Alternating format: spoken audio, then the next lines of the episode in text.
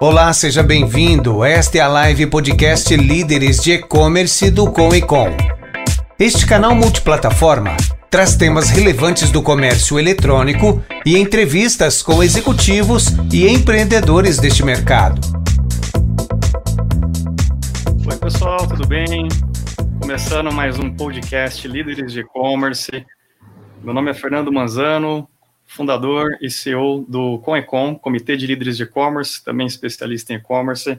Tudo bem, Michele? Tudo bem, Fernando? Boa noite, boa noite, pessoal. Eu sou Michele Mieco, sou membro do Comecom, né, Comitê de Líderes de E-Commerce aqui de São Paulo. Sou especialista de e-commerce, é, trabalho com e-commerce há mais de 10 anos e hoje eu estou à frente do coração da Frank de e-commerce. Joia, muito obrigado, Michele, por ajudando aqui hoje. É sempre bom ter uma, uma pessoa aqui de peso também para me ajudar, porque o convidado hoje vem muito é. especial, daqui a pouquinho nós vamos falar dele. É, esse é o episódio de número 7, hoje é 7 de outubro de 2020. Nosso formato, é, lembrando, ele é sempre multiplataformas, criamos esse modelo para você poder ver os bastidores da gravação, contribuir aqui também com, com perguntas e tudo mais, e poder estar tá somando um pouquinho mais de conhecimento e experiência na vida de todos. Assistam depois a, o podcast, ele vai estar disponível é, nas principais plataformas, pesquise por líderes de e-commerce, pode entrar lá no Spotify, no Deezer, Applecast, Googlecast, entre outros, ou ir direto no nosso site, www.comecom.com.br barra podcast. Comecom com dois M's no final. Aí. Bom, convidado de hoje aí é meu xará, uma pessoa aí que está contribuindo bastante para o mercado. Hoje gerou muita, é, muita curiosidade, muita expectativa, né, Mi? Aí Com certeza, nossa... o pessoal está todo curioso para saber da história dele. Bom, é o nosso convidado é o Fernando Alessio, ele é CEO da Nerd Store, a maior loja aí de cultura nerd, né, produtos de cultura nerd aí do Brasil. Ele tem aí mais de 14 anos de experiência em e-commerce, assumiu a administração geral aí da, da empresa em aproximadamente janeiro de 2019. Se eu falar alguma coisa errada, cinco anos depois, hein, Xará? Pode deixar. Coordenou também equipes de desenvolvimento, marketing, produção, compras, expedição, enfim. Alessio, boa noite, tudo bem? Boa noite, pessoal. Para mim é um grande prazer estar aqui com vocês. Inicialmente, como a gente faz com todo convidado, a gente vai pedir para você contar um pouco da sua história, Fernando, para que a gente conheça a tua trajetória de profissionais aí de referência, de lideranças do e-commerce aí, conheça um pouco da tua trajetória, né, e o que você está desenvolvendo hoje. Muito obrigado. Bom, gente, para mim, é, como eu falei, é um prazer estar aqui com vocês. É, eu assumi, né, como CEO da Nerd Store em janeiro do ano passado, 2019, e de lá para cá minha vida virou de ponta cabeça. é, eu trabalho é, com projetos de, de, internet, com todo o desenvolvimento de projetos, é, há 14 anos, pelo menos. É, eu fiz a minha carreira profissional como desenvolvedor, né, trabalhando principalmente na área de front-end. É, por volta dos meus 25 anos, é, eu fui automaticamente migrando para a área de gerenciamento de projetos. É, tive meu, meu, alguns negócios próprios ao longo da minha vida. É, já tentei empreender bastante, já bati muita cabeça na vida. É, e dos meus 25 para cá, é, com a migração é, para a área de desenvolvimento de projetos, automaticamente eu comecei a adquirir habilidades além de desenvolvimento, né? É, para poder propor para os clientes é, basicamente o que eles precisavam em termos de solução dentro da realidade de cada um. E isso me fez, é, muitas vezes, me questionar cara, se eu tivesse nesse lugar, o que, que eu faria? Né? Sempre assim. Então, a minha carreira profissional até hoje, ela foi 99% na área de serviços, basicamente prestando serviço. Né? Eu tive algumas, algumas oportunidades de tentar empreender como varejista, não deram muito certo. é, e, e de lá para cá, é, eu tive algumas oportunidades de poder aprender bastante com bastante gente muito boa. Né? É, falando um pouco de negócios, eu tive a, oportunidade de trabalhar com um amigo meu, o Renan, é, onde eu consegui aprender bastante sobre esse mundo de negócios, né? Digamos assim, as regras do jogo, basicamente. Então ele tinha uma agência na época, é, onde tinha um núcleo de negócios dentro dessa agência e eu participava desse núcleo com a responsabilidade de trazer soluções de TI para, para as necessidades dos clientes. E com isso eu tive a oportunidade de, de basicamente fazer uma pós-graduação ali intensa durante esses quase três anos que eu trabalhei com ele em cima disso. Hoje, inclusive, ele ele está cuidando aqui do. Aí eu contratei ele agora. é, ele está cuidando do departamento de, de, de, expansão em lojas físicas, mas esse aí é outro papo. mas com ele eu tive a oportunidade de trabalhar é, é, com, com com esse núcleo de negócios e poder fazer um pouco da escola nesse cenário, né? Porque, como eu vim da área de desenvolvimento, é, você está muito focado é, em algumas. Você começa a adquirir algumas skills muito específicas. E eu, com ele eu tive a oportunidade de, de, expandir um pouco a minha visão sobre é, como, como desenvolver negócios, né? É, e uma outra oportunidade mais recente, antes de eu migrar para a NetStore, é, eu recebi um convite do, do Thiago Bizebski, que hoje é, é meu sócio, é, para ser o executivo de projetos da Pixel Wolf, que é uma empresa de desenvolvimento também aqui de Curitiba. É, e eu tive a oportunidade ali de também é, me aperfeiçoar é, na parte de gestão, porque a gente tive a oportunidade de gerenciar desenvolvimento de aplicativo para banco, por exemplo, é, onde ah, os requisitos é, do ponto de vista técnicos eram muito altos, né? tanto do ponto de vista de segurança e etc. E eu, estava atuando até lá antes de eu é, ter a oportunidade de entrar na NetStore e foi através é, dos meus sócios, do Thiago e do Hugo, que eu recebi o convite para poder assumir a gestão da, da loja, né? Porque antes de, de, eu, de eu assumir a gestão, eu estava trabalhando é, no projeto da loja como um todo, como um prestador de serviço, basicamente. É, e fazendo todo aquele planejamento de negócios e também de tecnologia, é, surgiu a oportunidade é, de compra da empresa, né, de uma, porque a Pixelwolf atende o grupo Jovem Nerd já faz, se eu não, se eu não me falha na memória, uns cinco anos, né, e automaticamente a, a oportunidade surgiu daí. Então, hoje, se eu estou na posição de CEO da NetStore, eu devo muito aos meus sócios que tiveram a feliz ideia de me colocar aqui, né? Então, basicamente, o, o meu histórico profissional, assim, tentando resumir em poucos minutos, se dá dentro desse cenário. É, essa foi uma das curiosidades. Como é que você saiu de desenvolvedor para para presidente, vai para administração de um e-commerce? Né? Conta um pouquinho mais sobre isso, fala do que, né? Porque uma coisa é desenvolvimento, tá com projetos ali, outra coisa tá à frente Exato. de um negócio, né? Pensando em números e tudo Exato. mais, enfim. Bom, é, sendo bem transparente com vocês, é, eu não sei se é uma característica de todo profissional que gerencia projetos de TI, mas quando você começa a, a, a entrar, né, a se aprofundar nas necessidades do projeto, de qualquer projeto que seja, no caso de e-commerce, que é onde eu atuo, né, tenho mais experiência, é, você automaticamente começa a ter uma visão é, do todo, né, de qual é o desafio que os e-commerces em geral têm. É, então, acho que a fagulha do início foi quando é, eu comecei a, a, me preocupar com o resultado do projeto que eu estava entregando. Não necessariamente só a qualidade do código, só a qualidade da usabilidade, etc., mas o quanto que o meu trabalho gerava impacto lá na ponta, né? o quanto que aquilo de fato convertia e, e aquilo retornava para de, de, lucro, como né, de receita para os clientes. Então acho que aí foi é, a, a fagulha inicial que eu comecei a, a me questionar. Putz, cara, é, eu, eu, trabalho tanto, né? Eu estou aqui dedicando tanto esforço e os caras não colocam as ideias em prática. Por quê? Sabe? É, eu acho que isso, quem trabalha com a área de serviços deve sofrer muito com isso, né? Tipo, tá claro o caminho, vai por esse caminho, faz dessa maneira, né? E, e isso acho que foi o, o motivo inicial que começou a brotar dentro de mim uma vontade de empreender dentro desse, desse universo, né?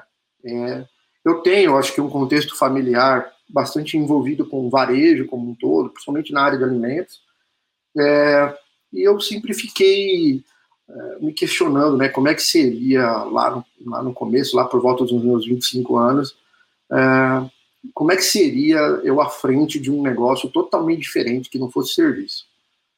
Então, é, foi ali que começou. Então, durante esse período, enquanto eu prestava serviço, é, eu tive oportunidades de começar a fazer, é, empreender dentro desse cenário pelas minhas próprias pernas, né?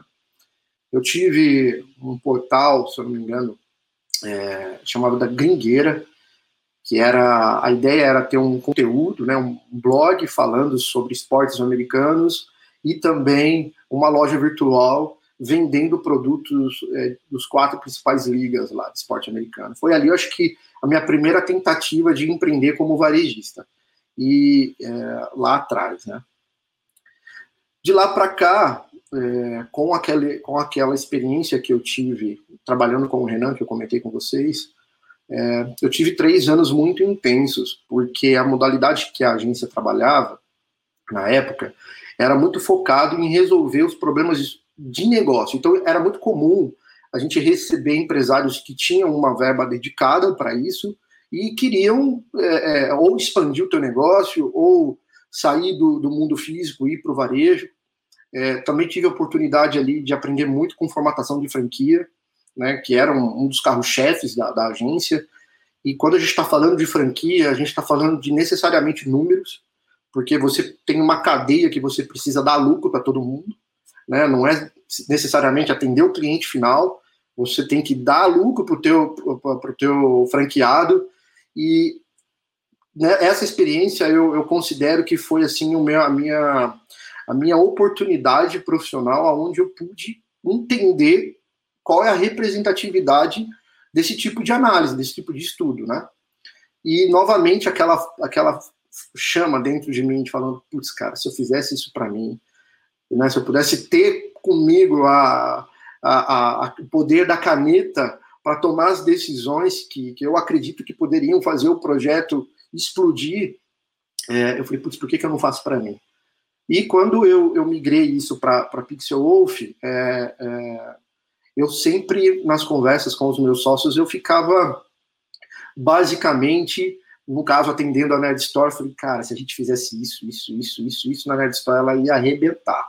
Né? Ela ia sair desse patamar para esse. Enfim, eu acho que dali começou. E os meus sócios é, compraram a ideia. E, e deu certo, deu certo deu, pelo visto, né? Deu, ah. assim, até o dia de hoje, 7 de outubro, deu super certo. Ah, a gente vê a alegria de você contando, né? Então, é, tá. Que legal, que legal. Tem brilho no olho, na bolsa de é. o, o Fernando, o que, que é a, a, exatamente a Pixof? É uma a holding? Como que ela se posiciona no projeto? É, a gente, é, a Pixel Wolf, ela é o embrião de tudo, né? é onde nasceu a Nerd Store que é hoje em termos de sociedade, né? Porém, é, existe um, uma holding por trás, onde a gente está num processo de formatação. Né? A parte tributária, esse universo de holding é complexo. Né? A parte fiscal, tributária disso, você conseguir entender é, os benefícios fiscais que você tem, ICMS, etc., é, isso é, é bastante complexo. Eu já tinha é, experiência em outros projetos, não do tamanho da Nerd Store, é, mas hoje a gente tem um, uma holding que assina né, o grupo. A gente tem outras empresas sendo desenvolvidas e, e nesse momento uma, com conversas até de aquisição por, por, essa holding, mas basicamente quem compõe a holding sou eu, Thiago e Hugo, basicamente, né, que são os dois sócios da Pixel Wolf, é, mais a minha pessoa. E essa bagagem toda que você adquiriu foi importante, né? Você falou, tenta empreender aqui, não deu e tal. né? E, e a ida para o mercado, né? Eu acho que isso tudo também, essa experiência foi adquirindo, foi importante, né? Para você estar nesse momento, né? Exato. Assim, é... eu acredito que uh, o grande ponto, é, independente do teu certificado que você tem colado na parede, na minha visão, é o resultado que você entrega, né? É, seja como prestador de serviço, seja como varejista, no meu caso agora, que eu estou entregando os produtos para os clientes através dos pedidos. É, então, eu acho que nada melhor do que o, do que o resultado do teu trabalho ser a, a sua própria testemunha, né? É, aquilo que testifica a tua qualidade. Então, quando eu, quando eu, eu, eu, eu tive a, a, proposta, né, que eu recebi o convite dos meus sócios para assumir esse desafio, é, obviamente passa um filme na cabeça e você começa a avaliar tudo que você já passou, tudo que você já viveu, tudo, todos os nãos que você já ouviu, é, principalmente, e começa, eu, no, meu caso, comecei a formatar o que, que eu queria fazer e de que maneira eu queria fazer. Então, sem dúvidas, é, é, as portas fechadas durante a minha vida que eu já recebi, os nãos, os projetos que não deram certo, isso, cara, é, é, é um grão de areia que vai somando né, dentro desse universo e, e, e eu, eu, me sinto preparado hoje para esse desafio justamente por causa das porradas que eu tomei. Basicamente, é, é por isso. Fernando, outra coisa também que perguntaram bastante é a história da Nerd Store, porque ela surgiu, na verdade, de um site de conteúdo, na verdade, uhum. né?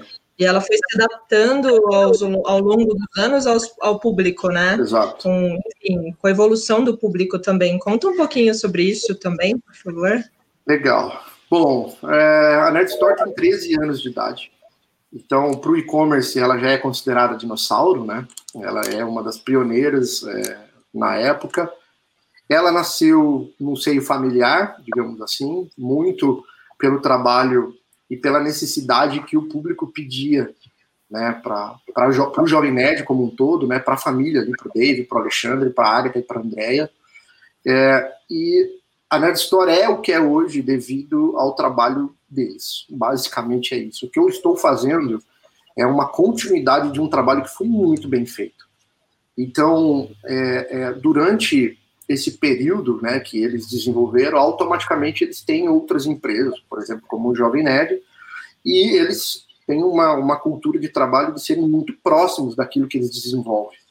Né? E, obviamente, com as duas empresas crescendo, e pela, pela forma como eles acreditam né, que, que eles trabalham, tocam os seus negócios, é, é, surgiu a oportunidade de a gente adquirir a empresa. Né?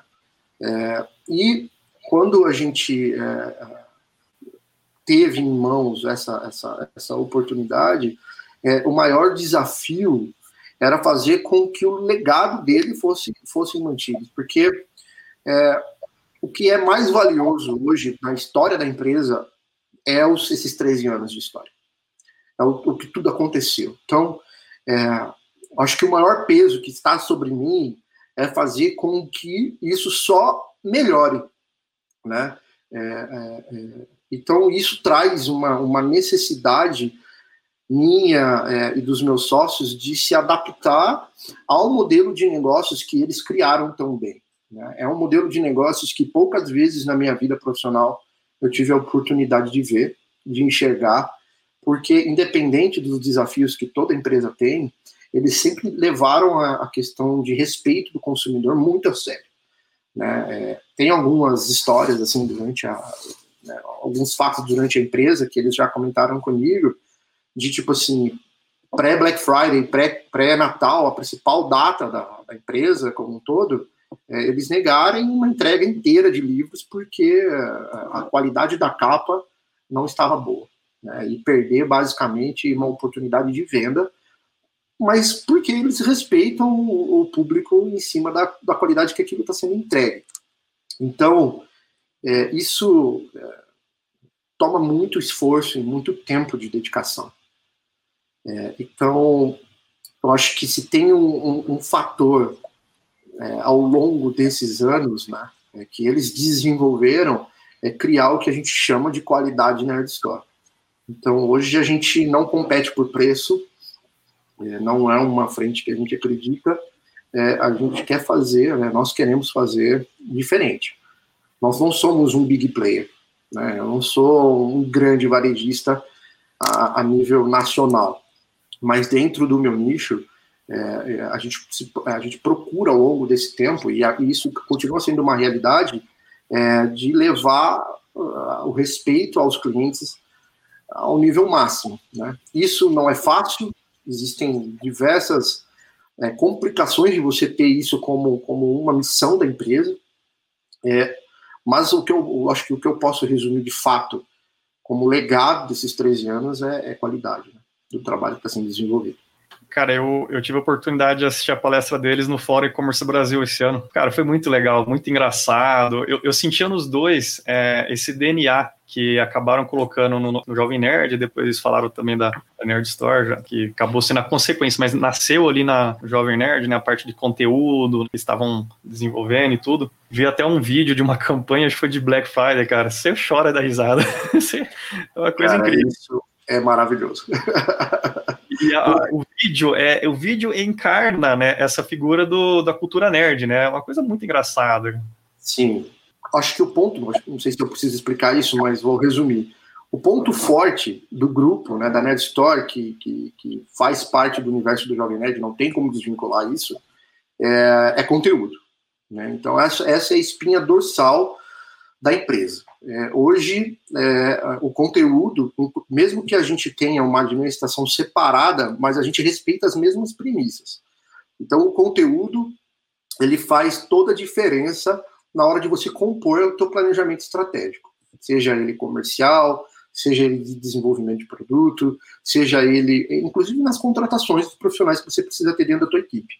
Né? É, eles precisam ter as skills que, que a área deles é, é, que são requisitas, né? São requisitadas, mas é importante que essa espinha de conteúdo que você é, minimamente saiba do que você está falando, com quem você está falando, com o tipo de conteúdo que você está tratando, isso faz diferença, porque é, se a gente consegue fazer com que esse DNA esteja dentro da gente, né, no dia a dia, automaticamente isso reflete na consequência do nosso trabalho.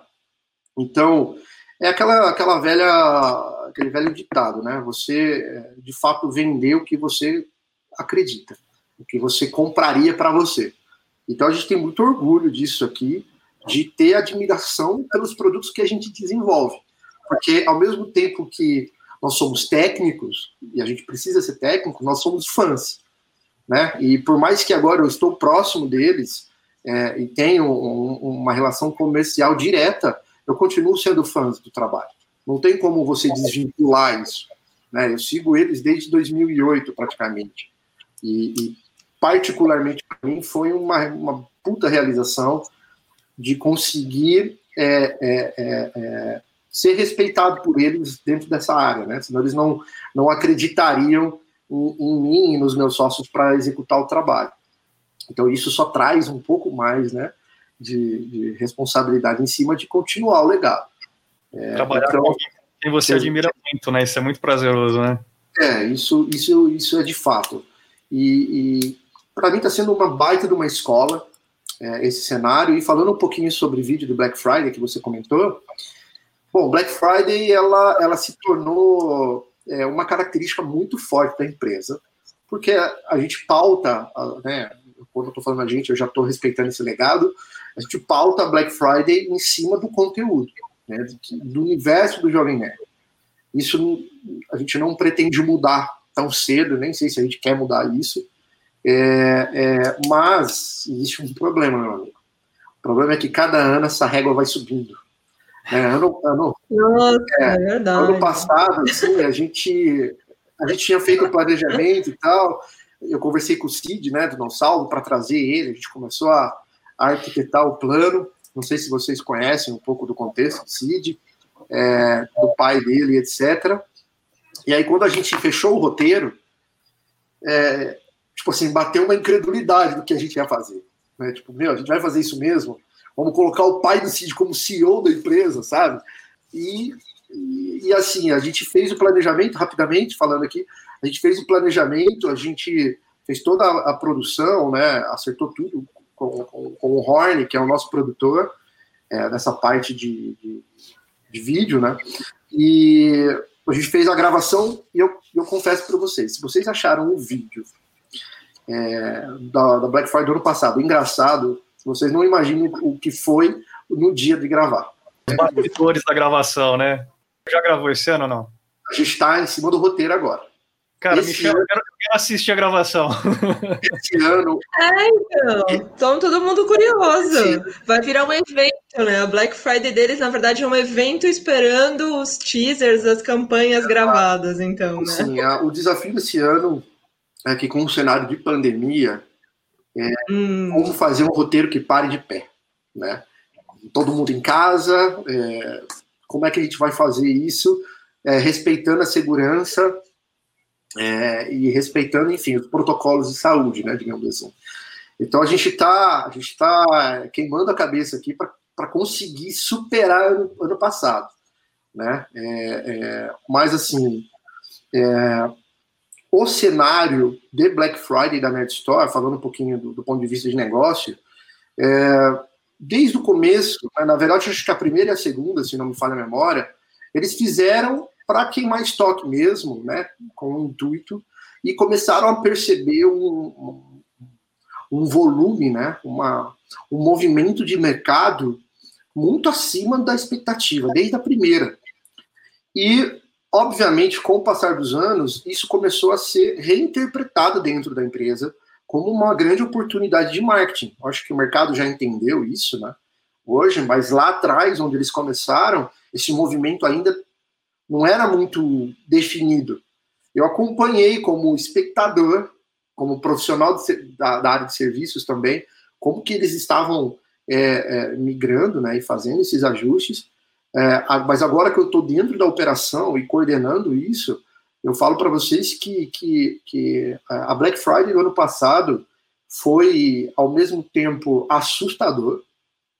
Eu nunca vi um volume de gente é, daquela quantidade, né? É, eu, e ao mesmo tempo foi muito prazeroso. Né? A gente teve alguns desafios técnicos na data, é, mas assim, como alcance, como efetividade de marca e de vendas também, foi de longe o maior recorde que a empresa já teve. Durante esse, esse período também deve ter tido, né? Agora, na pandemia, porque é, é uma característica do público, né? Tá mais ligado ao online mais do que antes ainda, né?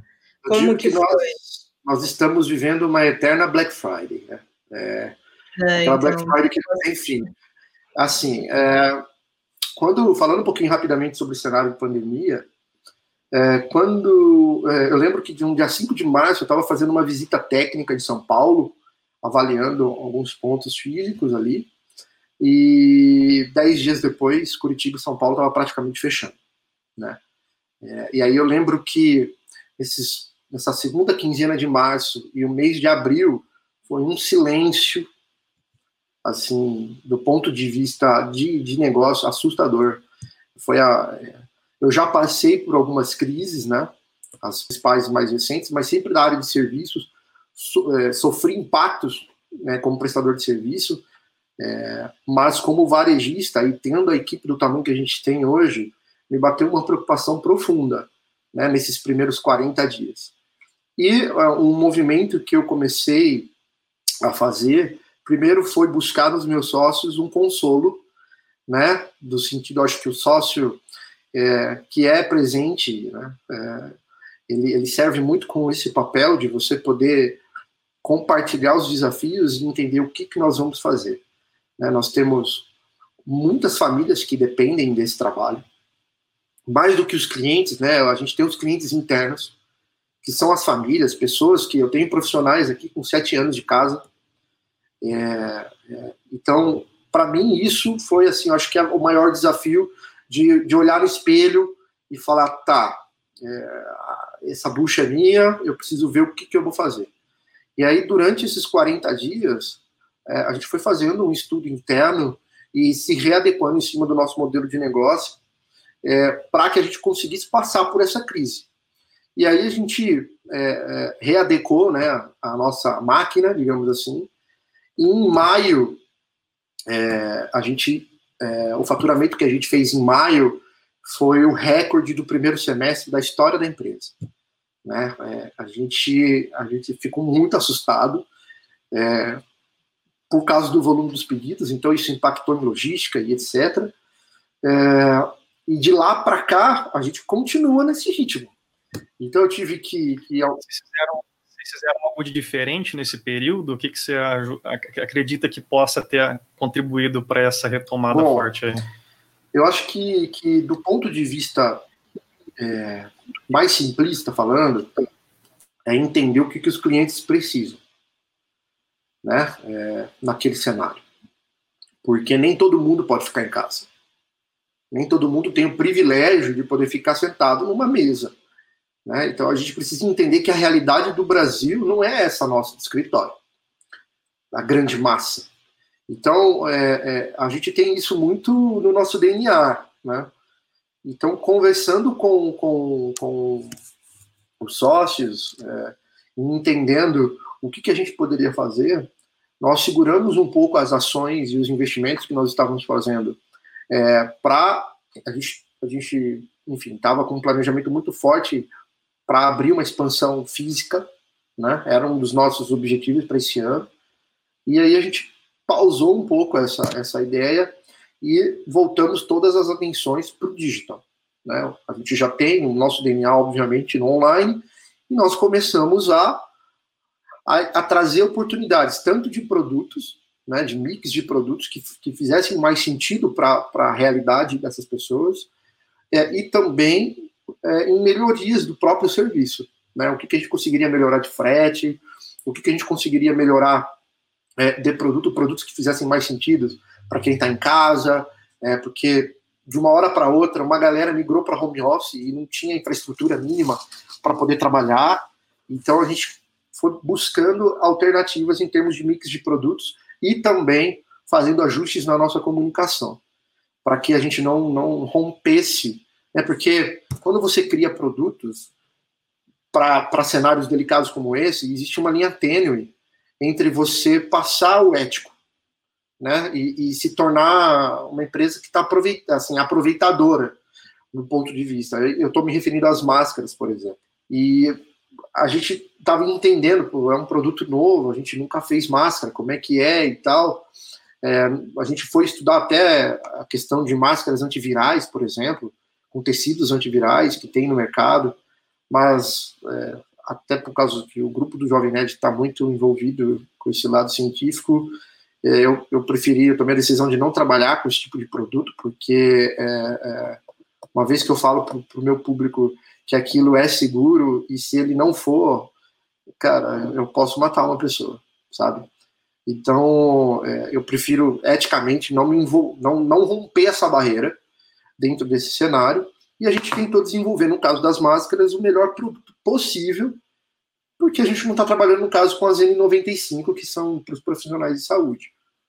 E isso, as máscaras foram responsáveis por, por fazer com que a empresa é, revisse toda a tua cadeia fabril.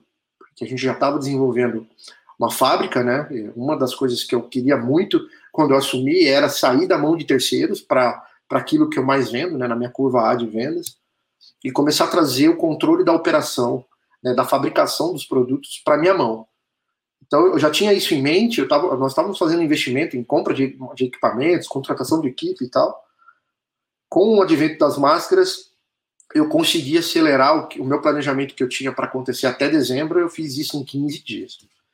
Né, então, esse foi o, o principal o principal é, diferença do que a gente fez é, aí nesse período pandêmico, né? Nesses, acho que esses primeiros 60 dias que, a pandemia apertou, pelo menos aqui em Curitiba, né? Aqui em Curitiba ele foi uma segunda onda, né? Primeiro aconteceu em São Paulo, depois no interior, depois veio para cá.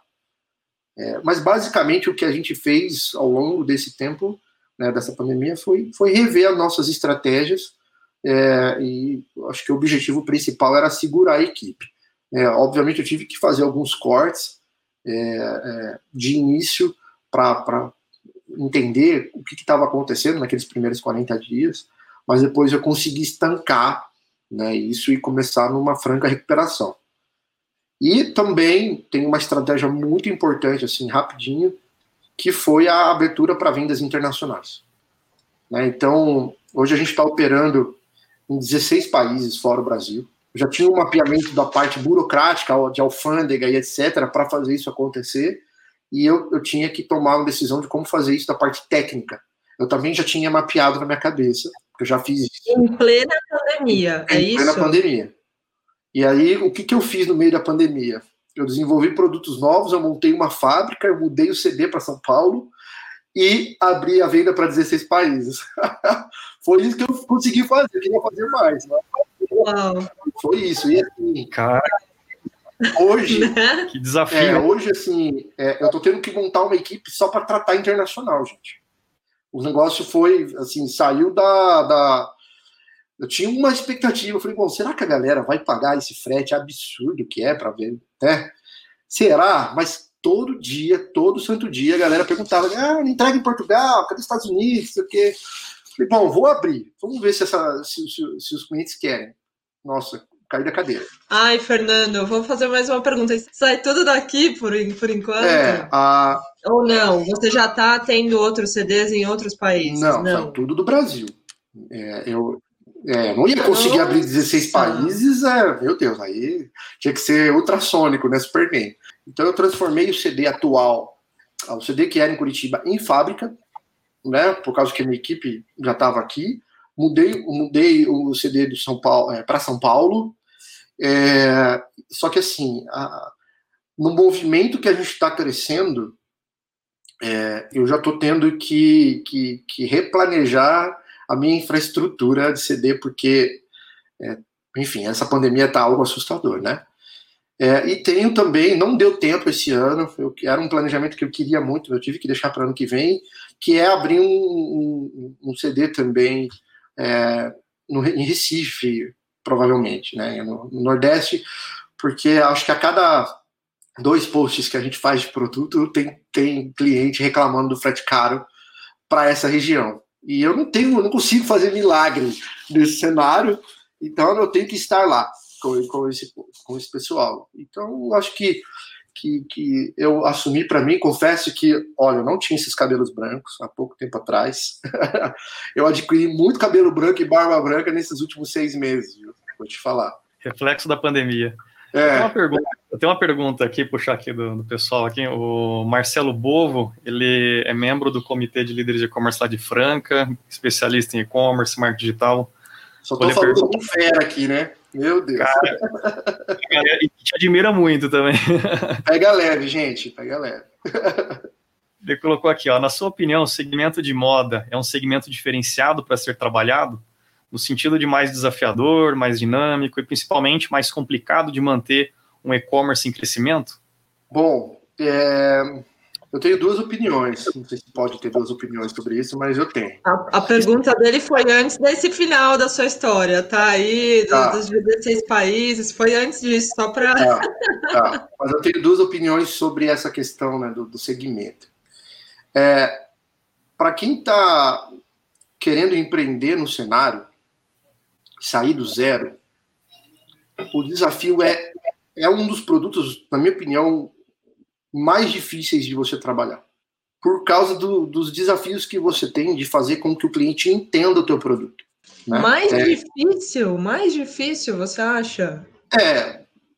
Gente, na minha humilde experiência. Não, é porque né? eu acho, em, em, em, medida econômica, acessível, sabe? Mas, ah, enfim. Sim, sim, é. sim. Mas do ponto de vista de convencimento, né? Do ponto de vista de convencimento. Ainda mais quando você trabalha com, com um cenário é, aonde você tem lá diversas fábricas te produzindo, vamos supor, insumos de vestuário, por exemplo, é, e cada um segue um perfil, cada um segue um padrão. É, a gente tem a norma da BNT estabelecida, mas, gente, quase ninguém segue aquilo, né, em termos de medidas. É, é, é muito difícil quando você tem uma confecção que segue a risca. Então, o padrão de qualidade da, do teu produto de vestuário é, precisa ser rígido Porque quando eu estou vendendo 10, 15, 20, sei lá, mil peças mês é uma coisa. Agora, quando isso escala, é, é, eu preciso fazer com que a recorrência se mantenha no, no, na minha empresa. E eu acredito, né, eu aprendi com, acho que boa parte dessa galera que está aqui, que a recorrência é o que mantém o e-commerce de pé. Né? É, é, é, a, é a aquisição mais barata que eu posso conseguir. Então, a Ned Store, por ter 13 anos, é, por isso que eu falei que eu tenho duas opiniões, é, a gente já, ao longo do tempo, a gente já conquistou a confiança do público e a gente já estabeleceu o padrão de qualidade da Nerd Store. Então ele sabe que a camiseta não vai encolher, ele sabe que a camiseta não vai desbotar. Ele já, eu trabalho com oito tamanhos. Dá, uma, dá um Google aí, veja quem trabalha com oito tamanhos, do PP ao 5G. É raro você encontrar. E a gente, e eu mantenho a mesma faixa de preço, né? É, só que eu gasto mais tecido para vender a 5G do que vender a PP. Né? Eu tenho muito mais lucro na PP. Só que o meu público confia em mim. Então eu mantenho o mesmo preço para a galera que, que compra 5G e etc. Isso é uma cultura da Nerd Store. Se eu mudar isso, eu vou ser achincalhado, né? É uma cultura da Nerd Store. Então, para a gente, hoje, eu não tenho muitos desafios do ponto de vista de conquistar o meu público para acreditar no meu produto. É, eu tenho que oferecer para eles alguns serviços, conquistar ele, explicar para ele como que é a minha medida, etc. Fazer a, a troca grátis, enfim, a, o arroz com feijão de uma operação é, que, que vem de vestuário. É, mas no nosso caso da Nerd Store, eu já, pelo menos com o meu público que já está fidelizado, eu já conquistei esse, essa, essa questão. Obviamente que esse é um desafio constante, porque eu estou cada vez abrindo o meu leque, estou cada vez né, alcançando novas pessoas que nunca ouviram falar de Nerd Store. Então, esse desafio eu também tenho, só que ele é um pouco diluído na minha percepção de negócio. Né? É, a, gente, a gente fez alguns testes AB com algumas ferramentas que faziam é, é, praticamente uma medida diferenciada do que simplesmente uma tabela, mas na nossa percepção não, não rolou muito, causava mais confusão do que necessariamente é, resolver um problema, né? Então, hoje a gente, hoje a gente é, institui algumas ferramentas, é, principalmente de usabilidade e de pós-venda, que eu acho que faz toda a diferença, para conquistar a confiança do público e falar, meu, se você se tá ruim, a gente vai resolver. Né? Acho que, independente de qualquer coisa, é, é a voz do público para a gente é fator determinante para direcionar as nossas tomadas de decisões. Xará, você falou de público. É, acho que muita gente também acha que eu, eu tinha um conceito errado do que, que era cultura nerd, né? E eu, eu, uma amiga minha que já teve uma loja virtual também de cultura nerd, muito menor, obviamente. Eu até procurei aqui, já vi que não está no ar mais, acho que ela acabou desistindo, mas e eles faturavam na casa de uns 200 mil por mês, não era ruim não. teve vários incidentes aí no caminho, enfim. E ela, aí ela me explicando um dia que eu, assim, eu tinha percepção que o nerd é o cara de óculos, vou tirar o meu, né? Então, tirar também, William Michel. Era o cara de óculos. cara de óculos, desengonçado, né? É, é, aquele cara que tem dificuldade para conseguir ah, nada, não se é. bem, né? Que, que é muito, às vezes muito inteligente, mas tem dificuldade de, interpessoal, de relacionamento interpessoal. E ela me falou assim, ó, oh, Fernando, não, né? Na verdade, são são culturas, são, entre aspas, tribos, né? São fãs de, de algumas é, coisas de afinidades de um público, né? De um grupo ali que, que tem em comum. Ela me deu até um exemplo. Na época eu falei, isso é cultura também nerd? Ela falou até de origamis. Pessoas que gostam de origamis, por exemplo, é uma cultura nerd, né? Eu falei, nossa, então é uma coisa muito mais ampla, né? Uhum. O que, que, seria exatamente esse seu público, assim, para a gente entender qual que é o público... Essa, essa é a pergunta do século para gente. Bom, é, eu poderia aqui é, ficar falando com vocês sobre isso por uma semana, mas eu vou tentar é, trazer um pouco da nossa experiência que a gente sofreu de, de fazer o nosso rebrand da, da, da marca, né? Recente que a gente fez, para explicar um pouquinho disso. É, o que, que acontece? A cultura nerd, o termo nerd, ele começou a ser cunhado basicamente, ali, final dos anos 70, anos 80. Muito da nossa percepção da galera aí acima dos 30 é, carrega em si a interpretação do nerd muito do, do que essa década cunhou na galera, né? Que é uma galera óculos fundo de garrafa, né, extremamente introspectivo, é, é, extremamente é, tímido e etc. E extremamente CDF, né? Que a gente costumava dizer na escola. É, obviamente, com, com o avanço da cultura pop, e aí eu estou falando de cultura pop geral, de música, é, de tecnologia, né, como um todo, é, esse leque ele foi aumentando. Por quê? Porque pensa num, vai, vou usar um termo que todo mundo conhece aqui, pensa no funil. Todo mundo fala do funil, né? Pensa no funil. Esse funil, ele, ele, ele foi abrindo ao longo desse tempo.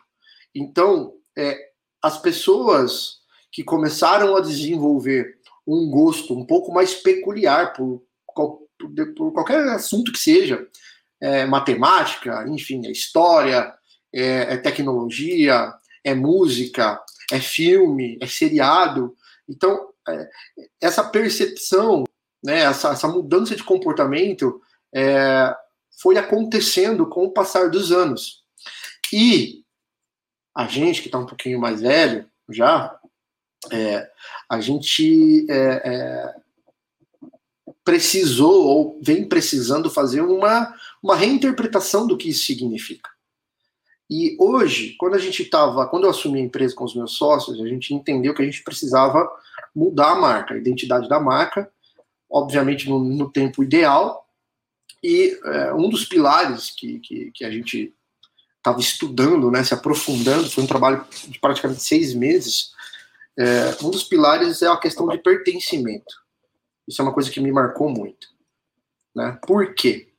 é, é, o ser humano como um todo, não quero, não, não, sou profissional de área de filosofia, mas eu vou tentar falar alguma coisa aqui, e por favor me corrijam se eu estiver errado, mas é, eu entendo, dentro da minha humilde é, experiência de vida, que é, é, o ser humano como um todo tem uma necessidade de se sentir pertencente a algo, seja isso o que for, né?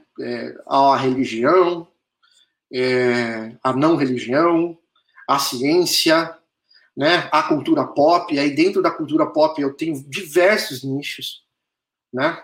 Eu tenho diversas possibilidades. E é, é, quando a gente fala de cultura de pertencimento, é porque diante da dificuldade que a vida é, né, que a vida, conforme vai passando os anos, a gente vai entendendo que a vida não é fácil, ela é complicada, ela é complexa, é, é, a gente vai né? A gente vai se entendendo, a gente vai se olhando e se sentindo só.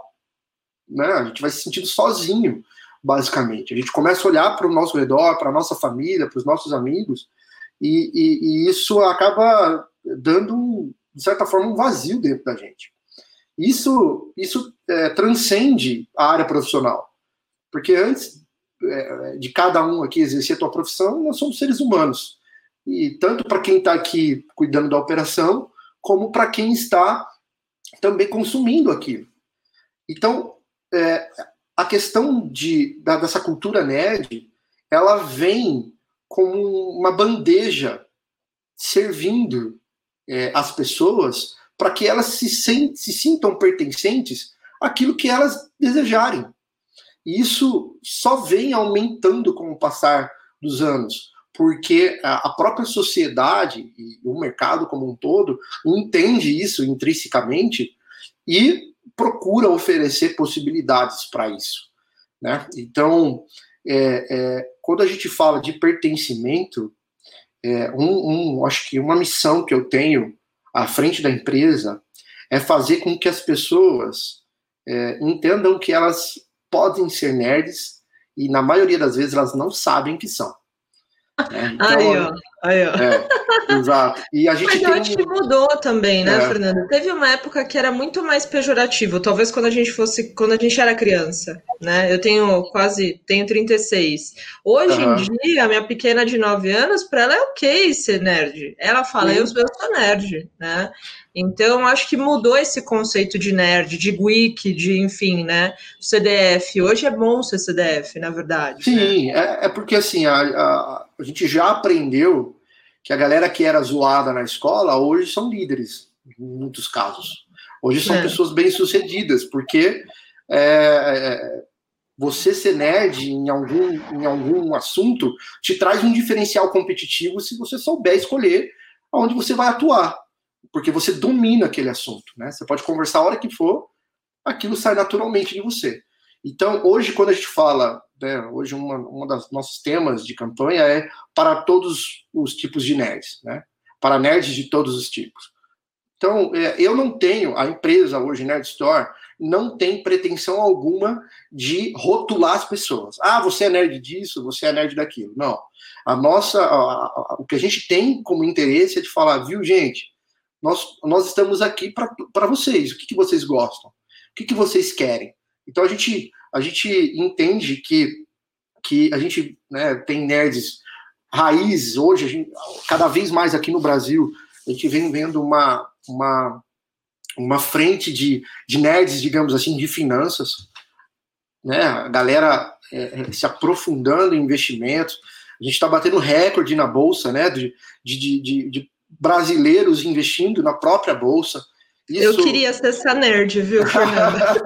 essa, independente, é, independente, do capi, independente do capital, mas de você poder entender como que, como que isso funciona, como é essa mecânica, é, na minha visão, isso é uma independência muito importante para a população como um todo.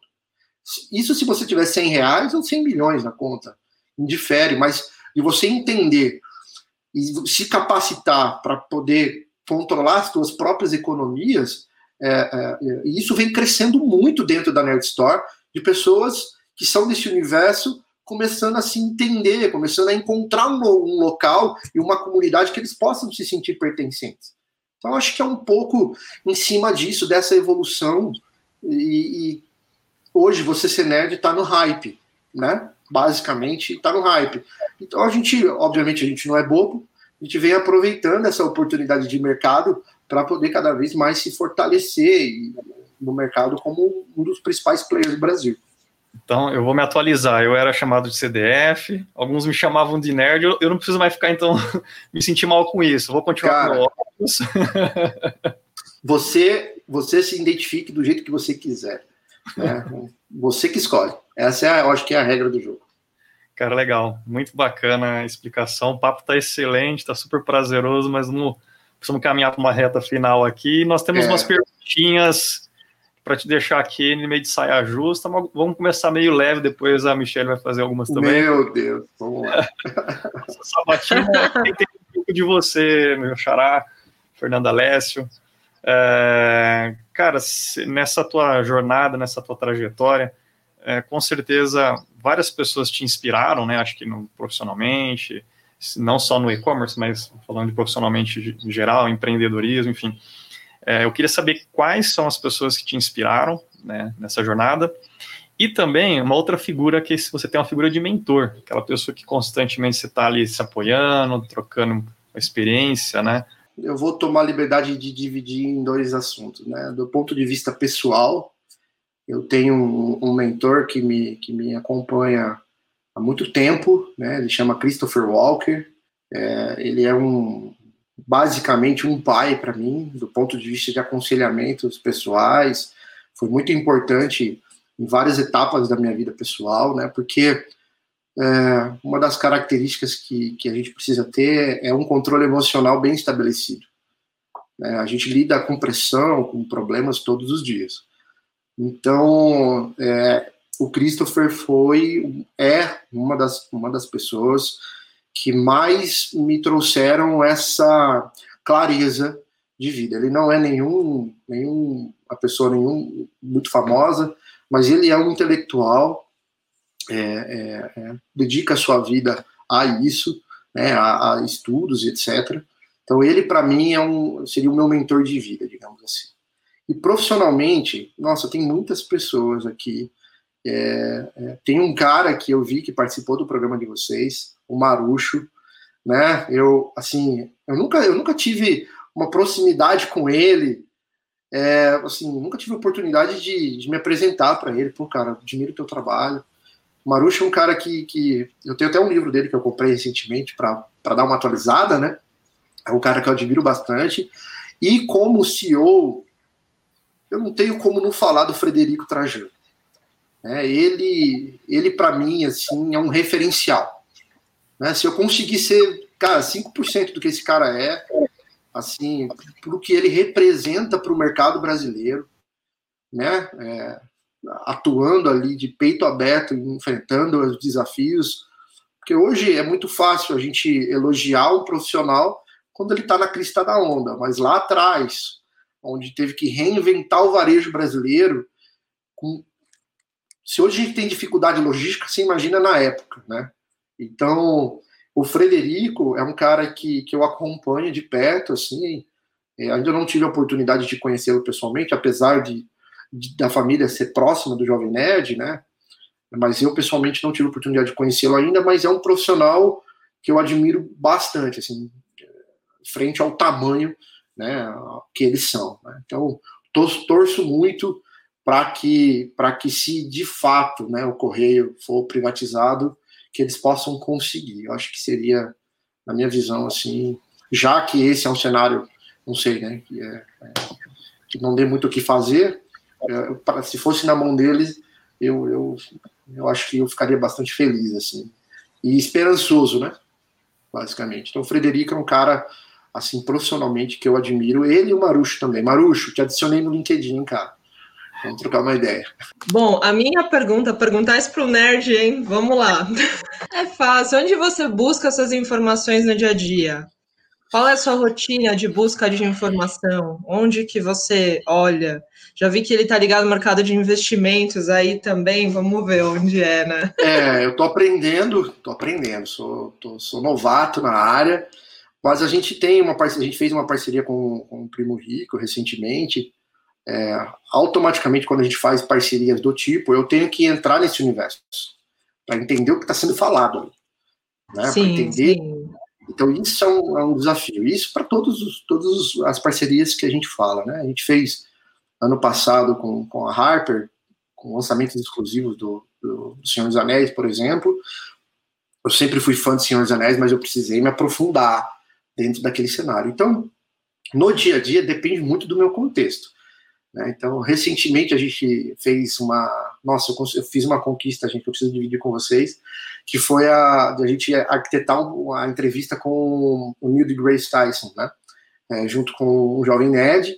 Então, eu, eu consegui, né? Eu tenho esse troféu para mim, que foi uma ideia que eu lapidei junto com a editora para tentar acontecer. Então, assim, depende do meu dia a dia, assim, do, do, meu cenário. Então, nesse caso, eu estou me aprofundando em ciência. Então, eu vou em portais de notícias, e, e, e, não só de notícias, mas também de conteúdo. É muita internet, né? Eu, eu, eu, eu vivo ali na internet praticamente o, o tempo todo. Então, eu consumo muito em cima do que eu tenho de necessidade para dentro da empresa. Então, eu tenho uma oportunidade, eu mergulho em cima daquilo. Em âmbitos gerais, os portais de notícias mais conhecidos aí, brasileiros. A Infomoney também é um, é um, é um portal que eu gosto bastante. É, tem alguns outros portais é, aqui de conteúdo, é, mas que são um pouco mais de nicho, que eu costumo, eu, eu costumo é, ler, né? Porque os tempos que a gente que, que, estamos vivendo são sombrios, né? Então é importante que a gente tenha independência de pensamento é muito complexo você consumir notícia, no caso, é que seja já com um viés de interpretação. Eu, tomo, eu tento tomar muito cuidado com isso. É, às vezes passa, né? Às vezes você se vê refém de estar tá concordando com o autor, porque ele está colocando a opinião dele naquele cenário, mas é, é, é, é, basicamente não tem nada de muito especial. E aí, literatura da área, né? Então, eu tenho feito aquisições de diversos livros em cima disso. Eu ouço muito podcast, né? Acho que naturalmente, por ser, do, por ser parte do grupo do maior podcast do Brasil, do Brasil né? O terceiro a bater um bilhão de downloads, é, que é o Jovem Nerd, automaticamente tá no meu sangue, no meu DNA, ouvir podcast e YouTube também. YouTube, é, se você for contar quantas horas a gente dentro, deixa dentro do YouTube, né? É, então, basicamente é isso, gente. Não tem nada demais, assim, não. Mais uma agora. Teve alguma palestra ou algum network que foi divisor de águas que mudou? O que você, Sim. Que você acha que fez assim, virou de perna para o ar, o que você tinha já de premissa, enfim? Uhum. Bom, é, eu acho que da parte de vida pessoal tem várias, assim, eu não conseguiria listar uma, mas do ponto de vista profissional, que eu acho que deu um estalo em mim, foram é, são duas, duas questões. Uma é um evento, uma palestra. É, na verdade, eu vou falar três aqui. Primeiro, todos os VTEX Day, não tem como falar. É, os caras capricham naquilo, principalmente, para mim, no caso, as palestras com CEOs de outras empresas, né?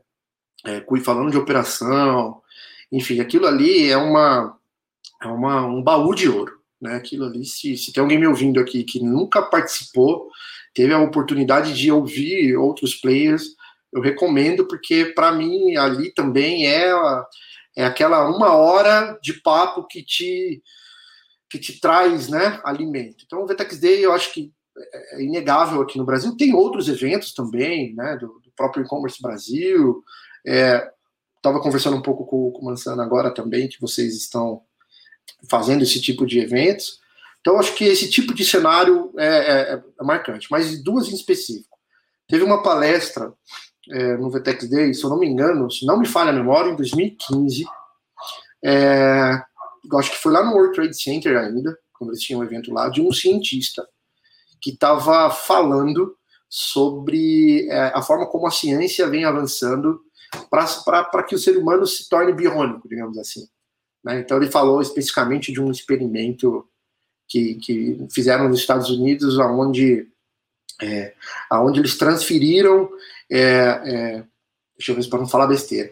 Eles, eles transferiram é, os dados cerebrais de um rato que estava tipo na, na Flórida para um rato que estava na Califórnia é, pela internet e o, o, comportamento que o rato que estava na Flórida tinha treinado na hora que eles fizeram esse experimento o rato que estava lá na Califórnia repetiu sem ser treinado por aquilo e ele deu vários outros exemplos eu fiquei assim de boca aberta falei gente chegou o século XXI, sabe?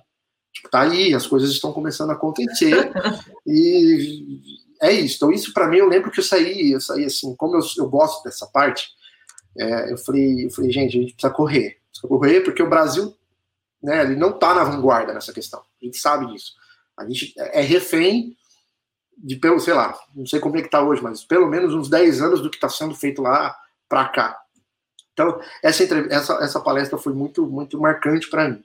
E a, em questão de network, eu acho que eu já falei aqui, mas foi a, a possibilidade é, é, de trabalhar com o Renan, né, quando ele, ele deu a oportunidade de trabalhar com essa questão de negócios, eu acho que foi um divisor de águas para mim, sabe? Eu, eu, eu, eu, me transformei como um profissional é, acompanhando esse camarada é, fazer o que ele sabe fazer de melhor. Então foi isso. E também é, eu queria fazer um disclaimer aqui que eu esqueci. Eu anotei aqui, mas eu não falei, em relação aos meus mentores, né? É, eu admiro muito os meus sócios, não é puxando o saco deles, não, mas é, eu admiro muito os dois. É, a forma como eles, como eles lidam com questões éticas e profissionais, é, é, é, para mim, é algo. Eu já tive outros sócios na minha vida, chegou um momento da minha vida que eu falei, cara, não quero mais sociedade, chega, mas com eles é, é, tem sido uma experiência extremamente gratificante, né? Então, eles também são ótimos mentores para mim. Eu vou pular minha pergunta, eu vou puxar uma do Juan Barbosa aqui. Se tivesse uma coisa que você pudesse fazer diferente na história da Nerd Store, qual seria? Bom, eu vou falar da minha gestão. É o que eu tenho autoridade para falar aqui e que eu acho que me sinto confortável também. É, eu faria é, o, plane, o planejamento técnico da Black Friday do ano passado de forma diferente. Porque eu tive problemas técnicos graves com. Ah, entendi. Técnicos. Com, com, é, técnicos com a Black Friday do ano passado, porque a gente acertou muito na mão da comunicação e a infra, apesar de eu estar assim, até meia hora antes de soltar o vídeo, eu estava super confiante. Falei, Nossa, vai dar certo. Tá. Vai dar certo. Na hora que soltou o vídeo, meu irmão, Aí, então eu faria essa questão assim na minha história, eu, eu, eu, eu, faria diferente, totalmente diferente. Eu faria como eu vou fazer esse ano.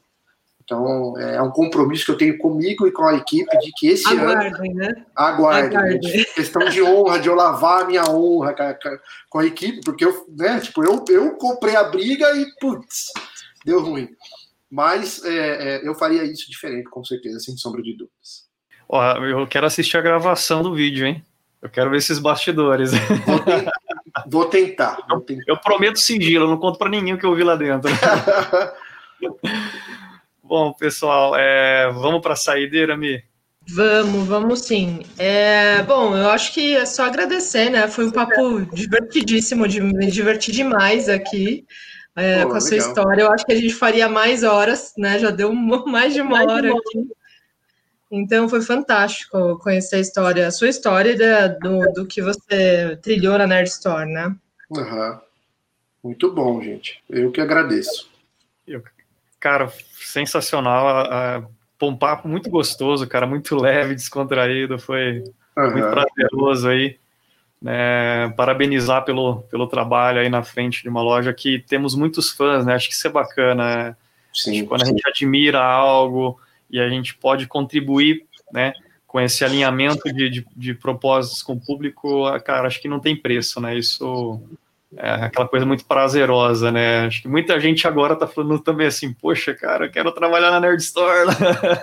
Pô, segue o LinkedIn lá que é o Vargas, né? Pessoal, ah, de RH, pessoal de RH fica bravo comigo, mas eu acho que eu, eu gosto de lidar diretamente dessa forma. É, talvez se eu triplicar de tamanho, não sei se eu vou conseguir dar conta, mas por enquanto eu tô, tô tocando essa frente. Fernando, faltou a dica de ouro. Agora a dica para fechar. A dica de ouro de que para você dar para o mercado de e-commerce, enfim, de negócio. A dica de ouro é, são duas. Primeiro, recorrência. Isso eu aprendi muito com a história da Nerd Store. É, hoje, hoje ela, ela enfrentou todas as crises que ela já enfrentou porque ela trabalhou ao longo do tempo para construir uma recorrência e a nossa recorrência é muito forte. Então, se você quer ter longevidade nesse mercado, recorrência é a palavra, né? É, e o segundo, não mais, não menos importante, é corte de custo. Corte de custos, né? De você ter um, um planejamento financeiro é crucial e tem que ser feito diariamente. Né? Tá, tá, tá saindo dinheiro sem ter necessidade de sair, ajusta, né? revê o processo. Porque é tão suado conquistar a confiança do público e é tão fácil você perder dinheiro. Né? É tão fácil isso escoar, seja por um software errado, seja por um, um, uma precificação errada, uma tributação feita de forma errada. Então, Acho que basicamente, acho que a dica de ouro que eu posso dar, assim, que eu tenho é, vivido aqui diariamente é, é, isso. Cara, fantástico. Eu já, ó, eu tô organizando aqui no chat uma caravana pra gente assistir essa gravação. ó, eu quero também. Vamos fazer uma promoção, vamos fazer uma campanha, né? Comprando acima de tanto lá na Nerd Store tal, sendo também membro do Conecon, isso é premissa, né? não é ruim ideia, não. Né? Olha só, hein? ó, o pessoal tá querendo, ó, o Eduardo aqui é um membro aqui de Ribeirão também, Eduardo Marcondes, ó, tô com o Fernando, ó, não conto pra ninguém pra revelar tal. Muito bom, muito bom. Galera, obrigado a todos também por ter acompanhado, tá super gostoso, descontraído aqui o papo. Xará, agradecer demais a sua presença aí. Obrigado por ter compartilhado conosco. Quer dar um, uma, mensagem Sim. final aí para o pessoal? Sim, gente, eu assim, eu tô tendo que criar na minha vida diversas habilidades que a função que eu exerço hoje é, necessita, né? Uma delas é essa, essa skill, digamos assim, de poder falar, de trocar ideia, de poder somar de alguma maneira. Eu sou novato nessa, nessa escola, é, é, eu estou apenas começando, né? Me sinto um garotinho. Eu estou com esse gás dentro de mim. Mas aí me perdoem, né? Se, se eu falei alguma groselha aqui, eu tô, sou um aluno, um eterno aluno. E agradecer vocês. É, eu acho que iniciativa que você, iniciativa como a de vocês, é extremamente crucial para o mercado brasileiro, né? o, o e-commerce no Brasil está engatinhando, na minha opinião, ainda. Tem muito a ser conquistado. E se eu puder somar de alguma maneira, podendo, né, eu estou à disposição, contem comigo. Meu LinkedIn é um livro aberto, né, mandem um, uma mensagem lá. Eu tenho condições, estou à disposição. Não tem outra palavra, né? Foi sensacional esse papo. Eu, eu aproveitei um montão, viu? Eu falo por mim. Legal, muito bom. Me agradecendo, então, Michele, muito obrigado aqui pelo dueto aqui comigo, por estar entrevistando esse cara fantástico, né? Super gostoso. Uma hora, quando acabar a pandemia, a gente senta todos para conversarmos aí, pessoalmente. Ai, Nossa, tô morrendo de saudade disso. Ai, é. Hoje teve votação sobre as reuniões do Concom. Eu falei, pelo amor de Deus, volta. Volta. Esse, o grupo do. Vocês querem voltar. Vocês querem voltar. Ah, é uma delícia, Fernando. A gente bate muito papo sobre mercado e tudo, mas a gente virou um grupo assim, sabe? Tô sentindo gente, falta. É a, gente só, a gente só cresce, né? Conhecimento bom, ele só é bom se compartilhado. Então, é, eu sou dessas. E nada melhor do que uma Ai, roda de bate-papo para que isso aconteça, né? Sem nenhuma burocracia. Eu adoro, eu adoro essa franqueza e essa transparência de de relacionamento. É isso que eu busco para mim. É, e no bate-papo com o Marucho aqui, acho, se não me engano, ele até usou a frase, acho que foi durante a transmissão ou foi nos bastidores, mas ele falou assim, que é, é no meio dos bons que a gente fica melhor, que é a frase da Vivida e Comércio Brasil, né? vou, pegar pra, vou pegar para mim essa daí também. É. Legal, eu que agradeço, viu, Fernando, também.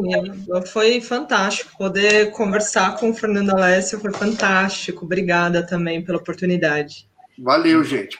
Até mais. Obrigado, pessoal. Agradecendo a todos que nos acompanharam esse momento aí. Siga também nosso podcast Líderes de E-Commerce, pesquise lá nas plataformas. Acompanhe também pelo nosso site, nossas redes sociais, a gente está sempre divulgando. É, nosso podcast a gente está gravando toda quarta-feira, às 19 horas e 19 minutos, para quem quiser assistir ao vivo. Perdeu, tem a gravação ou tem o podcast depois para ouvir, tá ok? Muito obrigado a todos, tenham um ótimo fim de semana aí, né? Né? Fiquem em segurança, em paz, né? E até a próxima. Até mais. Valeu, turma. Até mais. Tchau. Obrigada, gente.